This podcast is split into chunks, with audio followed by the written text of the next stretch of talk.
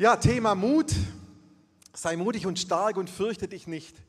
Morgen beginnt ja für ganz viele der Kindergarten oder die Schule. Für andere hat das Lehrjahr schon begonnen am 2. August. Und wieder andere, die sind morgen als Lehrperson, als Dozent, als Lehrmeister irgendwie wieder an, eingebunden. Und ich habe gedacht, damit wir mal einen kleinen Überblick hier im Saal bekommen, wir machen es ganz unkompliziert, würde ich mal euch bitten, dass ihr die Hände hebt. Wer kommt denn morgen in den Kindergarten? Also nicht zum ersten Mal, sondern wer geht morgen in den Kindergarten? Hände hoch oder auf den Stuhl stehen, dass man euch sieht. Genau. So. Kindergarten, super. Wer kommt morgen oder geht morgen in die Schule? Primarschule, Sekundarschule, Kandi? Dürft auch mal hochstrecken. Wer geht morgen zurück zur Lehre? Wer macht gerade eine Ausbildung, Lehre? Das sind nicht so viele. Und wer ist hier pädagogische Person unter uns? Können wir mal sehen, wer Lehrer, Lehrerin ist? Irgendwie. Ja, das sind doch auch einige. Schön. Wir wollen ja nachher noch für euch beten, weil ich denke, das ist immer gut, dass man da auch mit dem Segen Gottes in diese Situation reingeht. Jedes Neue, jeder Neustart, Neubeginn, gut, manche kennen schon und wissen, was auf sie wartet. Aber alles Neue ist doch auch immer mit was Unbekanntem verbunden und löst manchmal Vorfreude und Begeisterung aus, aber dann auch wieder ein mulmiges Gefühl, Unsicherheit, eine gewisse Anspannung. All das wartet auf uns. Wie wir heute Morgen ja schon von Kibi erfahren haben, geht es ihr ja nicht anders. Obwohl sie in die zweite Klasse kommt, hat ja letztes Jahr schon erfolgreich das erste Schuljahr absolviert, und sie wissen sollte, was sie erwartet, hat sie, was hat sie gesagt? Ihr, ihr Bauch spielt Hand, Handorgel. Ja, sie kann kein Nutella essen, weil sie irgendwie so aufgeregt ist. Aber ich glaube, das ist ja nicht nur ein Thema für Kinder oder Lehrlinge oder für Leute, die, die jetzt äh, in, der in die Schule kommen, sondern ich glaube, wir alle kennen diese Situationen, wenn was Neues ansteht. Ein Wechsel vom Arbeitsplatz, ein Bewerbungsgespräch, ähm, vielleicht auch eine schwierige Herausforderung finanziell, Krankheit oder ein Unfall. Und wir machen uns Gedanken, meine Güte, wie soll das jetzt bloß gehen? Wie soll es jetzt weitergehen und was kommt da auf mich zu? In der Bibel lesen wir von einer ähnlichen Situation. Und da wollen wir heute Morgen ganz kurz drauf schauen. Und zwar von dem Josua. Josua heißt er und er ist der Nachfolger von Mose. Mose hat ja das Volk Israel aus Ägypten geführt. Und ja, ich gebe es zu, dass die Herausforderung von Josua war deutlich größer als unsere, wenn wir morgen in die Schule kommen. Er sollte ja ähm, das Land Kanaan einnehmen. Und doch glaube ich gleichzeitig, dass er mit ähnlichen Gefühlen wie wir zu kämpfen hatten, denn die Aufgabe war groß und auch er hat sicherlich irgendwie gesagt, wie soll ich das bloß schaffen? Also er sollte das Volk Israel nach Kanaan führen, das Land müsste eingenommen werden. Zuerst hat Gott zu ihm gesagt, sie müssen die Stadt Jericho einnehmen. Und dann wusste er, dann würden noch viele andere Schlachten und Kämpfe auf ihn warten. Aber alles startete mit Jericho. Und jetzt habe ich mal eine Frage an die Kinder.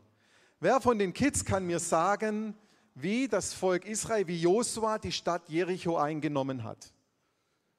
Wer kann mir sagen, wie sie das gemacht haben, die Israeliten?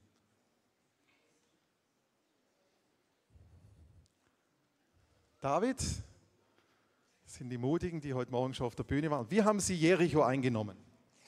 Ja, sie sind siebenmal um den Tag gewandert und beim siebten Mal haben sie einfach Presse und Breite geblasen und dann ist irgendwie die Stadt zusammengefallen. Also ich, ich hätte es nicht besser sagen können, David. Wunderbar, ja, das ist ein Applaus verdient. Lias, das wolltest du auch sagen, oder? Wolltest du auch sagen. Also, die sind um Jericho herumgezogen und haben dann in ihre Hörner geblasen und alle haben geschrien. Und dann sind die Bauern einfach zusammengestürzt. Ich meine, was ist denn das für eine dumme Strategie? Du kannst doch nicht so in eine Schlacht gehen. Warum haben sie das so gemacht? Warum haben die Israeliten so gekämpft? Frag nochmal, warum haben die das so gemacht? Ja. Weil es Gott ihnen Zeit hat. Ganz genau. Gott hat ihnen gesagt, das ist eure Strategie. Militärisch macht die keinen Sinn. Vom Kräfteverhältnis völlig dumm. Aber Gott hat ihnen gesagt, sie sollen es so machen. Und genau so hat es dann auch funktioniert. Und Gott hat dem Josua nicht nur den Plan gegeben, wie er Jericho einnehmen kann, sondern er hat vorab auch ihm Folgendes gesagt. Er hat gesagt im ersten Kapitel von Josua, Vers 6, sei mutig und stark, denn du wirst das Land einnehmen, das ich euren Vorfahren versprochen habe, und wirst es den Israeliten geben. Also Gott hatte zu Josua gesprochen und ihm gesagt, dass er mit ihm sein würde. Und wie oft denkt ihr, hat Gott allein im ersten Kapitel zu Josua gesagt, sei mutig und stark. Ich mache mal eine kurze Umfrage, ihr könnt die Hand heben, wo ihr denkt, das ist es. Hat Gottes Josua einmal gesagt, dann dürft ihr jetzt die Hand heben. Hat Gott Josua das zweimal gesagt, dürft ihr jetzt die Hand heben. Im ersten Kapitel. Hat Gott Josua das dreimal gesagt, dann dürft ihr jetzt die Hand heben. Hat Gott Josua das viermal gesagt, dann dürft ihr die Hand heben. Hat Gott Josua das fünfmal gesagt, dann könnt ihr die Hand heben. Also, wir lösen es jetzt auf. Er hat es im ersten Kapitel dreimal gesagt. Ich habe jetzt keinen Preis dabei, aber wer dreimal sich die Hand gehoben hat, der hat recht. Dreimal muss Gott dem Josua innerhalb von vier Kapiteln, äh, vier Versen, sechs, sieben, acht, neun, von vier Versen sagt er ihm dreimal. Ja, warum macht er das?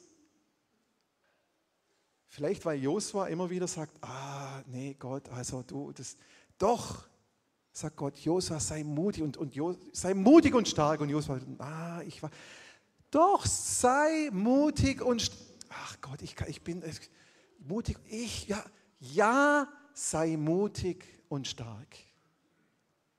Und manchmal brauchen wir das, dass uns jemand ermutigt, nicht nur einmal, nicht nur zweimal, auch nicht dreimal, sondern immer wieder, dass wir mutig und stark sein sollen und uns nicht fürchten sollen.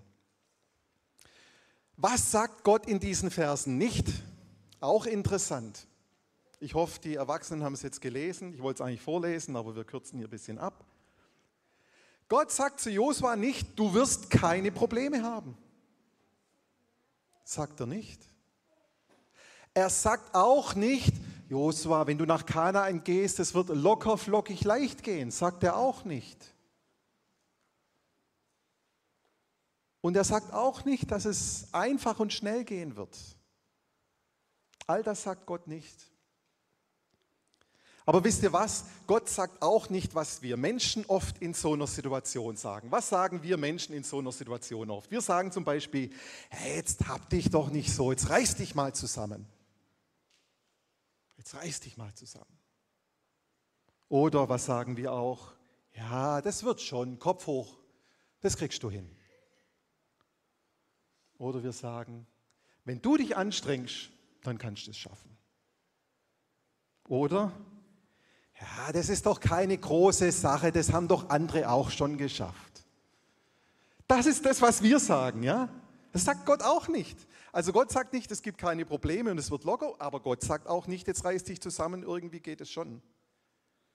All das sagt Gott nicht, sondern er sagt Folgendes. Dein Leben lang wird niemand dir standhalten können.